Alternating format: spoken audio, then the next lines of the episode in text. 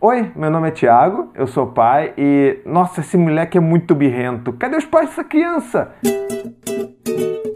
Bom, no vídeo de hoje eu vou falar sobre um tema que é um dos temas que mais pediram para mim já, seja nos comentários aqui no YouTube, como nos comentários lá no Facebook, que é birra. A criança ou o bebê só precisa começar a chorar e daqui a pouco já começa. Ah, mas esse bebê é muito birrento. Aí, ó, essa criança, ó, tá mal acostumada. Ignora ele, deixa ele pra lá, tá, tá de mãe essa criança. Não falei, ó, tá vendo? Tá manipulando os pais, tá controlando os pais. Birra é uma das coisas que todo mundo fala sobre isso, todo mundo quer resolver isso, mas eu preciso extravasar uma coisa com vocês aqui. Eu detesto essa palavra, tipo, com todas as minhas forças. E detesto pelo simples motivo de que é, é muito cômodo pra gente dizer qualquer coisa que a criança faça é birra. Então a gente é como se estivesse pegando toda a responsabilidade, todo o peso do que pode estar acontecendo com a criança e jogando nas costas dela e falando que isso é só birra e isso é só amanhã ela tá fazendo um showzinho.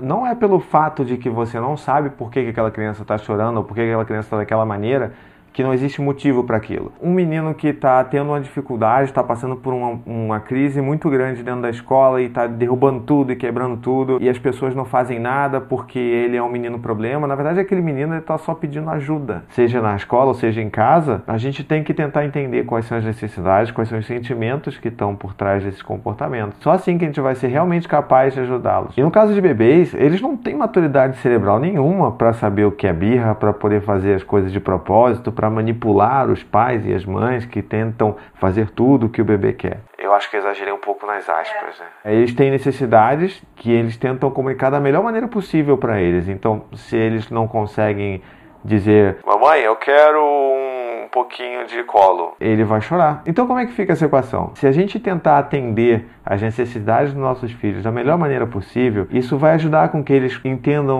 como é que funciona a resposta e fortalece o vínculo com os seus pais e com as suas mães. E então, quando a criança cresce, nossa senhora, se ela tem dois anos, então, uau, o horror! O horror! Uma criança de dois anos, apesar de que toda uma cultura diz que ela vira um gremlin e que ela vai fazer a sua vida um inferno. Na verdade, ela está passando por dificuldades muito grandes para entender qual é a posição dela no mundo, para se entender enquanto pessoa e enquanto indivíduo, e uma capacidade muito pequena de lidar com sentimentos mais fortes, como frustração e raiva. E normalmente elas extravasam como? É através da birra, através de crises de choro. Essa, na verdade, é a maneira que elas têm para conseguir extravasar todo esse sentimento negativo.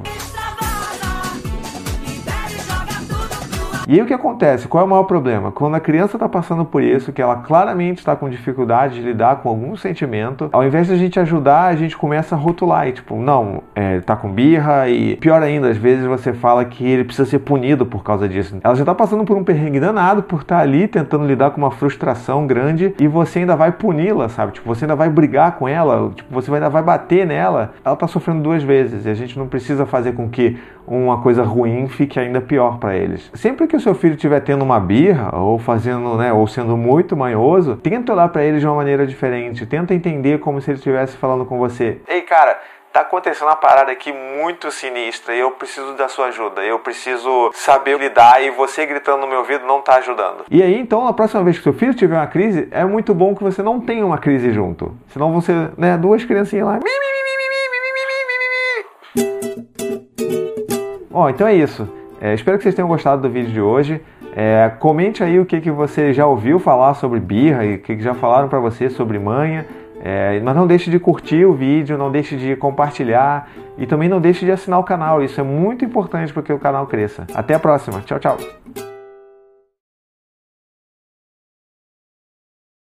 To the 25 senators who just voted against U.S. veterans and their families, you flip flopped, voted no on the Honoring Our Pact Act.